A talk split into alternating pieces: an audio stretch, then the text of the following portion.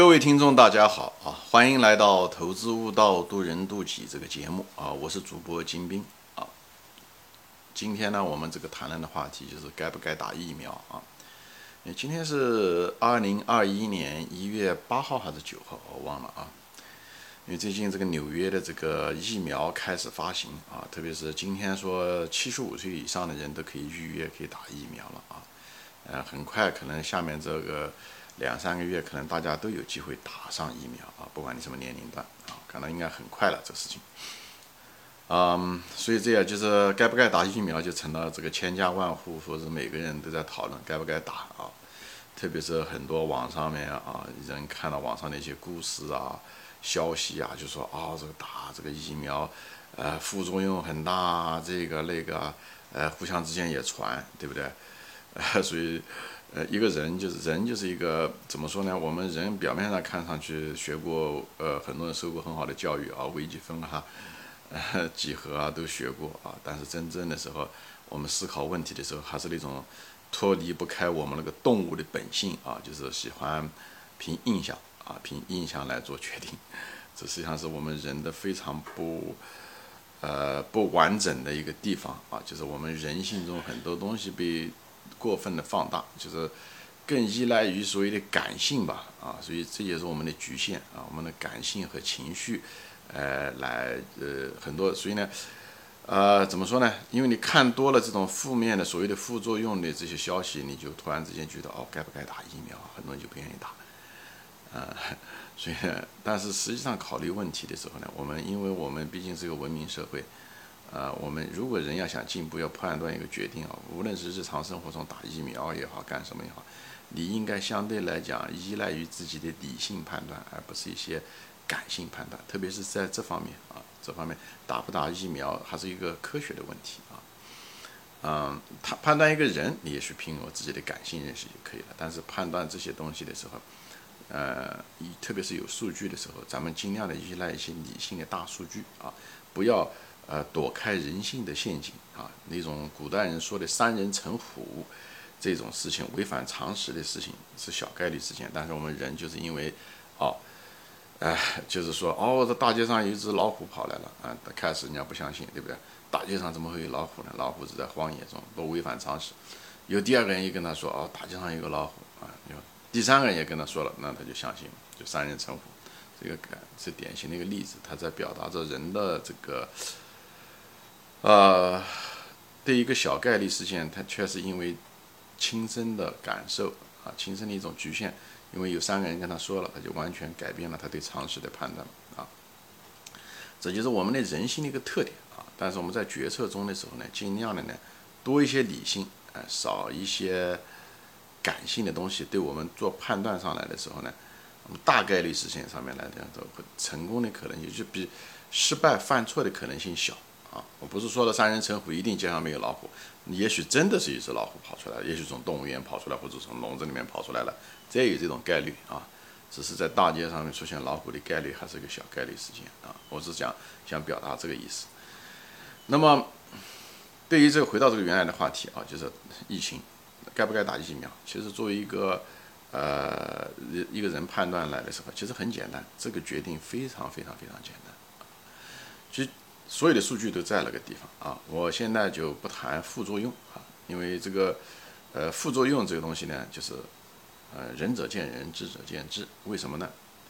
因为你打疫苗有副作用，对不对？那么，你如果是没打疫苗，你得了那个病，你没死，它也有副作用。所以呢，副作用是多少也不好说。所以我在这地方呢，就避开这个副作用这个东西，因为这个东西很复杂，对吧？因为得了也有副作用，啊，打疫苗也有副作用，所以这个东西无法定量。所以我这个，我因为我只是拿这种只是做一个举个例子，所以我们现在就谈死亡率啊，谈死亡率可能比较好一点。就是你如果只是处于从死亡的可能性的角度来说，你就在想该不该打疫苗啊？啊，当然的，这个前提是什么呢？就是所有的这个数据的前提是要准确啊，没有造假啊，没有隐瞒啊，没有人。嗯，比方是说，举一个例子吧，就这个疫苗的死亡率，或者是哎，没有人作假啊，对不对？明明是死亡率是 万分之一，它虽然说百万分之一，那么这个就是造假，对不对？所以这个前提假设就是数据是准确的，对不对？呃，不能讲啊，这个疫情，比方说感染力，明明是啊，呃，是百分之一，你非要说，嗯，这个城市没有，嗯，那么多人得病，只有几百人，那么这个就是造假。那么 我们讲的东西的前提是这个数据是准确的，是可靠的前提下，我们再谈，好吧？行，我们就开始谈啊，其实很简单，到底该不该打疫苗呢？就靠两个数据就行了，一个就是这个疫苗打了以后它死亡率是多少，对不对？这个其实这个指标在美国已经基本上，呃，还是能够参考到的。因为虽然是打这个疫苗的这个准确率不知道，但是打以前的时候那种普通感冒的这种疫苗的时候，那个死亡率是在那个地方。往往这种死不是打了以后就死的，实际上是打了以后有些副作用，比方说他发烧啊，什么东西的，哎，有些老人啊，可能就，嗯，就是产生了一些并发症，比方是说发烧啊导致肺炎啊，或者一个发烧有血管啊，或者是怎么讲。那哎，血压高啊，等等这种，最后导致他死。这每年这几十年来，每次打那种流感疫苗的时候，每年其实美国都要死掉几十个人啊，美国这。所以摊下来的时候，大概是多少呢？大概我的感觉是告诉我，大概是百万分之一到千万分之一这个比例啊。每因为每种疫苗不一样，其实这个冠状病毒的这个疫苗也是，虽然是也是仓促之间把它做出来的，嗯，其实它产生的副作用。跟从症状上来说，跟别的的传统疫苗其实副作用其实是差不多的，没有多少那个。我就是不，我在这里说了，我不谈这个副作用本身啊。所以我呃，这个数据基本上通过参考历史的别的疫苗的数据，那流感啊，因为这个毕竟还是个流感啊。这个虽然我们给它起了个名字叫冠状病毒，但它其实也是一种感冒病毒啊。我个人这么认为啊，我不是专家。所以我感到它的那个死亡率应该是百万分之一到千万分之一啊，它底线是百万分之一啊。我觉得它如果再高于嗯那个百分之一，美国政府也不会让这些疫苗大量的流行在这个呃全全世界啊，就是全国打啊。所以呢，大概百分之呃就是你打了疫苗啊，你死亡率是副作用啊或者什么原因哈，大概是百万分之一到千万分之一啊，就算是百万分之一吧，这个比例。那么你如果不打疫苗呢？那么就在想你死亡率是多少，对吧？你如果不打，你死亡率是多少？那么你就看，比方说说你人如果是住在纽约啊，就像我们这个纽约的这个皇后区这个地方，那么它这个地方现在呢，大概有被感染上的概率是多少？现在也大概二十个人中就一个人得了，也就是说你被感染的概率是多少呢？现在啊，以后也许还会变化，但是至少是现在是大概是二十人中一个嘛，那就百分之五啊，你被感染上的可能性是百分之五，当下的时候。那么感染一旦感染上了以后，你的死亡率是多少呢？大概是在百分之一到二之间，就算是百分之一吧，啊，就算是百分之一。那也就是说，你如果这个人是住在皇后区，一个平均的一个普通人啊，你的概率死亡的概率是呢这两个的乘积，你的被传染上的概率是百分之五啊。以后一旦被传染上以后，你死亡的概率是百分之一，所以他们两个相乘呢是多少？是万分之五。就是一万个人中啊，这个皇后区的这个居民中有一万个人中就有五个人会死掉啊。也就是作为你来讲，你从你个体来讲，你死亡率是百，你能够死掉的可能性是百分之五，在当下的情况下，如果你住在皇后区啊，对吧？那如果是百分之五的死亡的概率，和你打疫苗，你如果打了以后你死亡的概率是百万分之一，那么他们之间 差别是差了，对不对？那很多了啊，对吧？不讲是一百倍吧，至少有几十倍，啊，百万分之一到千万分之一这样的概念。所以在这种情况下的时候，一个是一个死亡率是它的二十倍到三十倍，那我相信一定我选择一个死亡率比较低的那个啊，那就是打疫苗。你如果是在皇后区的话，对不对？因为你不打疫苗，死亡率是它的二十倍啊，对吧？你是你是万分之一啊，万对不对？是万万分之五啊，对不对？一个是百百万分之一啊，对不对？它们之间差别实在是太大了一点。一个差几几百倍了，对吧？是几百倍，不是二十倍哈。所以呢，在这种情况下的时候呢，我是会选择一个死亡率概率小的，因为他们俩之间差别实在是太大，差几百倍的嗯概率。所以，如果人住在纽约皇后区，我会选择打打疫苗，是毫不犹豫的事情，几乎是，除非我身体有一个特殊的现象，就不能发烧啊，一发烧就死。如果在这种情况下的时候，那我可能就不打，天天待在家里面。嗯，减少我自己被传染的概率，哎，这也可以啊，这是个特例啊。就我只是在这方讲的是平均一个概率问题啊。那么你如果是呢人呢，如果是不住在纽约，对吧？这种高感染区的话，你如果住在比方说南方一个肯塔基这种地方啊，鬼不生蛋的这个农村，哎，那个地方基本上没有人得啊，人那个就被传染上的概率，比方说只有万分之一或者是十万分之一。那么啊，当然那个死亡率还是一样的，对吧？比方说死亡率都是百分之一，你一旦传染上，死亡率是百分之一。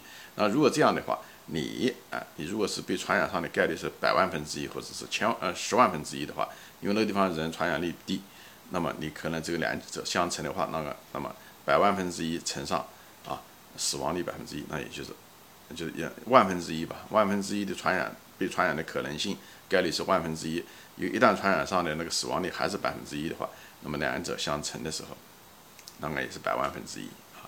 那么这个概率呢，跟你打疫苗直接打疫苗有可能死掉的百万分之一，基本上这两个概率是相等啊。在这种情况，你就可以选择。可打可不打啊，这个是随机了，因为他们两个是差不多，所以无所谓了，好吧？所以我就在这地方给大家分享，你如果是在皇后区实施，那我觉得你应该打，因为不打的话，死亡率是它的几百倍，哈，嗯，是打的，嗯，死亡率的几百倍，那么我肯定是选择，对不对？那在肯塔基呢，那可能就不一定要打，所以我就拿这些例子，就其实我就说嘛，打不打疫苗这个非常简单的一个决定。一个小学数学会加减乘除就可以了，这事情就决定就决定了，哎，不需要天天在网上去看那些东西。你消极的东西看多了，因为网上的这些东西是随机的，但是虽然它是一种小概率事件啊，非常小概率事件出现这种副作用会人死啊，或者是出现什么症状这些东西，但是你在你面前，你人看多了就会被放大，这就是媒体的作用。所以人要避开我们这个信息时代的一个副作用，就是这些东西。你一旦看了有选择性的看了负面的东西看多了，它会在你大脑中产生一个强烈的信号和印象，觉得这个东西危险。你实际上就是用自己的动物性在做一种判断，啊，判断一种大概率，因为这实际上是一个大数据啊。你被感染上不感染上，不是靠你看这几个副作用的东西就能够那个，实际上是。人类这个群体是几百万人、上千万人的事情，所以这种大数据更准确。所以这时候的时候，你尽量的利用自己，啊，小学学来的那些知识啊，加减乘除，啊，给自己这个人生中非常重要的一个决定，嗯，利用它啊。你看叫学以致用嘛，对不对？大多数我们中学、大学学的东西都没用啊，其实就是小学学的这点东西，反而在我们人生这是关键的节点上还是挺重要的啊。所以 就是主张大家把自己的。如果数学不好，用计算器，嗯，打，嗯，按一按，你就知道，哎，大多数人是适合打疫苗的，啊，除非是住在穷乡僻壤的地方，你可以不打，啊。好，今天我就分享到这里。我主要的说的这些东西逻辑是什么呢？就大家尽量的用理性进行判断，尽量不要用感性判断，特别是对这些有科学根据、有数据的东西，依赖于数据，依赖于事实，而不依赖于你的印象。和你的感性的有限的经验，好吧，行，今天就说到这里啊，谢谢大家收看，我们下次再见，欢迎转发。